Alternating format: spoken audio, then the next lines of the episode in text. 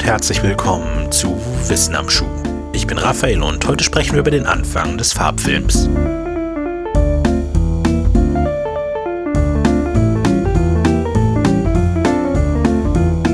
(1802) schrieb Thomas Young in seinem Buch On the Theory of Light and Colors, weil es fast unvorstellbar scheint, dass jeder lichtempfindliche Punkt auf der Netzhaut eine unendliche Zahl von Partikeln enthält, die dazu in der Lage wären, mit jeder möglichen Farbe in perfektem Einklang zu schwingen, ist es unumgänglich anzunehmen, dass die Anzahl an Partikeln in der Tat begrenzt ist, zum Beispiel eines für jede der drei Grundfarben.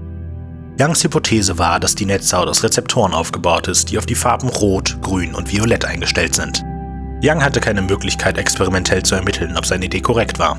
Heute wissen wir, dass er mit seiner Vermutung erstaunlich nah an der Wirklichkeit lag. Die Netzhaut ist in der Tat über und über von Rezeptoren bedeckt.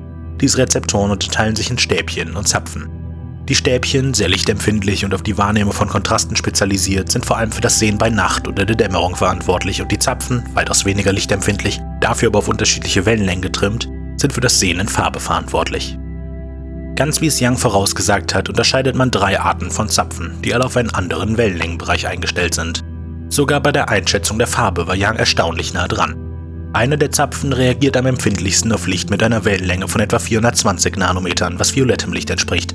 Der zweite auf eine Wellenlänge von etwa 530 Nanometern, was grünem Licht entspricht. Lediglich beim dritten lag Young etwas daneben. Hier liegt die Hauptempfindlichkeit nämlich bei etwa 560 Nanometern, welches der Mensch als gelb-grün wahrnimmt. Letztere reagieren allerdings auch noch auf Licht im höheren Wellenlängenbereich, sprich rotes Licht. Deshalb spricht man häufig von blauen, grünen und roten Seezäpfchen. Youngs Idee war so überzeugend, dass James Clerk Maxwell darauf aufbauend 1861, 35 Jahre nachdem das erste Foto aufgenommen wurde, die erste echte Farbfotografie präsentieren konnte. Das Bild einer Schleife im karierten Schottenmuster erhalten durch das Übereinanderlegen von drei Fotografien derselben Schleife durch einen blauen, grünen und roten Filter. Das war der Startschuss für Forscher auf der gesamten Welt zu versuchen, Farbe in die Welt der Fotografie zu bringen. Aber Ende des 19. Jahrhunderts wurde Fotografie nicht nur durch Farbe revolutioniert. 1879 versetzte Edward Muybridge zum ersten Mal ein Bild in Bewegung. Muybridge war 1872 von Leland Stanford, dem späteren Begründer der berühmten Universität, dazu beauftragt worden herauszufinden, ob die vier Hufen eines Pferdes im vollen Galopp jemals alle gleichzeitig in der Luft sind. Sechs Jahre später gelang es Muybridge schließlich, den Beweis zu erbringen. Er hatte 16 Kameras am Rande einer Pferderennbahn aufgestellt, die über einen gespannten Stolperdraht ausgelöst wurden. Anschließend ließ er ein Pferd an den Kameras vorbeigaloppieren und erhielt so 16 zeitlich leicht versetzte Bilder eines galoppierenden Pferdes. Auf drei der 16 Bilder ist deutlich zu erkennen, dass die Beine des Pferdes in der Tat zeitgleich nicht den Boden berühren. In den nächsten Jahren arbeitete Mybridge an der Entwicklung eines Gerätes, das durch die schnelle Abfolge von Einzelbildern die Illusion eines einzelnen Bewegtbilds erzeugt. Seine Erfindung nannte er Sopraxiskop, welches eine rotierende bemalte Glasscheibe und einen Lichtprojektor miteinander kombinierte, um ein einzelnes bewegtes Bild zu projizieren. Damit wird der Grundstein für Filme gelegt, auf dem andere gerne weiterbauten. Die nächsten zwei Meilensteine folgten 1882 durch den Franzosen Etienne Jules Marais und 1887 bis 1889 durch den amerikanischen Geistlichen Hannibal Goodwin und den amerikanischen Erfinder George Eastman. Marais baute das erste Gerät, das schnell aufeinanderfolgende Bilder aufnehmen konnte. Auch er untersuchte damals Tiere und erreichte mit seiner chronofotografischen Pistole eine Bildrate von zwölf Bildern in der Sekunde. Goodwin verbreitete den Celluloid-Film als Aufnahmemedium. Die Einführung dieses flexiblen, aber widerstandsfähigen Materials erlaubt auf lange Sicht die Aufnahme längerer, komplexerer Szenen, indem es die Kapazität des Aufnahmemediums erhöhte und seine Handhabung vereinfachte. Die Kombination der beiden Techniken gelang wohl als erstes dem in Frankreich geborenen Erfinder Louis Lepris Ende der 1880er Jahre. Von ihm stammt auch der älteste erhaltene Film, ein zwei Sekunden kurzer Clip von ein paar Leuten, die in einem Park umhergehen. Allerdings verschwand Lepri wenige Monate bevor er in New York seine Erfindung präsentieren sollte, spurlos während einer Zugreise in Frankreich. Für lange Zeit galt deshalb der 1888 vorgestellte Kinetograph, entwickelt von William Dixon im Auftrag von Thomas Edison, als die erste echte Filmkamera. In den 1890er Jahren, als erste Aufnahmegeräte und Projektoren auf den öffentlichen Markt kamen, war das Medium Film dann endgültig geboren. Die nächste Hürde war offensichtlich. Bislang konnten Bilder entweder bewegt oder bunt sein. Jetzt galt es herauszufinden, wie man bewegte bunte Bilder auf die Leinwand bringen kann. Erste Methoden zur Erstellung von Farbfilmen hatten sich bereits recht früh entwickelt. Generell unterscheidbar darin, ob die Farbinformation der Szene bereits während der Aufnahme auf dem Filmstreifen gespeichert oder erst nachträglich hinzugefügt wurde.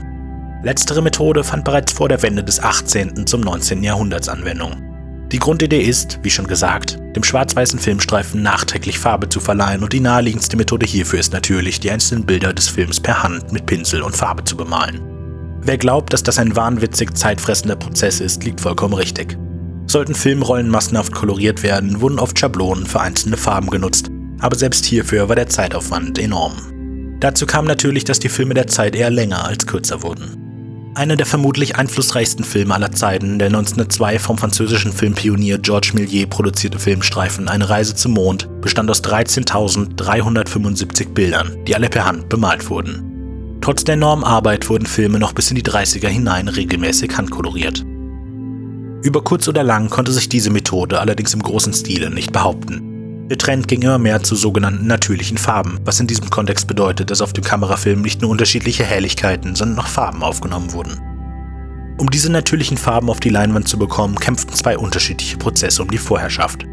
Die Aufnahme beider Varianten ist hier aber erst einmal identisch. Während der Aufnahme rotiert vor der Linse eine Scheibe mit unterschiedlich gefärbten Plastikfolien, die als Farbfilter dienten. Anders als bei Schwarz-Weiß-Filmen fällt also nicht das gesamte Licht auf jedes einzelne Bild, sondern durch die Verwendung der Filter immer nur Licht einer ganz bestimmten Farbe. Jeder Punkt auf dem Film zeigt also an, wie viel Licht einer bestimmten Farbe ihn beleuchtet hat. Die beiden Prozesse, die übrigens additiv und subtraktiv heißen, unterscheiden sich jetzt darin, wie sie den aufgenommenen Film in Farbe auf die Leinwand bringen. Recht einfach zu verstehen ist der additive Prozess. Er dreht die Aufnahme quasi einfach um. Jedes Bild wird mit Licht der Farbe, mit der es auch aufgenommen wurde, auf die Leinwand projiziert. Geschieht dies schnell genug hintereinander am gleichen Ort, wirkt diese Aneinanderreihung von einfarbigen Einzelbildern wie ein einziges buntes Bewegtbild. Dafür muss allerdings auch der Projektor mit einer Farbscheibe ausgestattet sein, die auf den Film abgestimmt rotiert. Das erste kommerzielle Kamera-Projektorsystem auf diesem Prinzip, das Kinemacolor, stammt von Charles Urban aus dem Jahre 1906, benutzt allerdings nur zwei Farben, Rot und Grün, statt der drei Grundfarben. Allerdings war Urban nicht der erste, der so ein System entwickelte. Diese Auszeichnung gebührt Edward Turner, der sich bereits 1899 ein ähnliches System patentieren ließ, mit dem Unterschied, dass seine Erfindung sogar alle drei Grundfarben beinhaltete. Mit diesem System nahm Turner auch den ältesten uns bekannten Farbfilm auf, einen etwa elfsekündigen Clip seiner Kinder, die im Garten mit Sonnenblumen spielen. Der additive Prozess funktioniert also so, dass er aus zwei oder drei Farben die gewünschte Farbe zusammenmischt. Der subtraktive Prozess funktioniert genau andersherum. Hier wird aus weißem Licht jeweils die Farbe herausgefiltert, die im Bild nicht erscheinen soll. Wie das genau funktioniert, heben wir uns am besten für einen späteren Podcast über Farblehre auf. Jetzt reicht zu wissen, dass mit dem subtraktiven Prozess ein Negativ erzeugt wurde, welches, wenn es mit weißem Licht bestrahlt wurde, wieder das Original abbildet.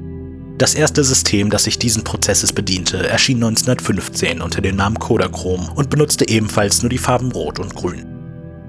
Das System war damals selbstredend noch nicht perfekt und vollgestopft mit Kinderkrankheiten. Aufnahmen mit lediglich zwei Farben sorgten für recht niedrige Farbgenauigkeit und die zeitversetzte Aufnahme der einzelnen Bilder sorgte bei der Wiedergabe von schnelleren Bewegungen für unangenehme Farbschlieren im Bild.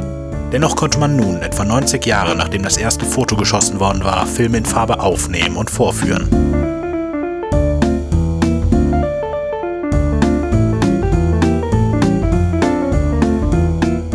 Wissen am Schuh ist ein wöchentlicher Podcast von Wenig Originell. Skript und Produktion von Raphael Markreiter, Musik von Simon Markreiter. Weiterführende Links und Quellen für diese Episode finden sich in der Beschreibung sowie im zugehörigen Artikel auf wenig-originell.de. Ihr findet Wissen am Schuh auf YouTube, Soundcloud, unserer Homepage und überall, wo es Podcasts gibt. Ihr habt konstruktives Feedback, Anregungen und Vorschläge oder wollt einfach mal Hallo sagen? Dann sendet uns eine E-Mail an wissenamschuh.wenig-originell.de.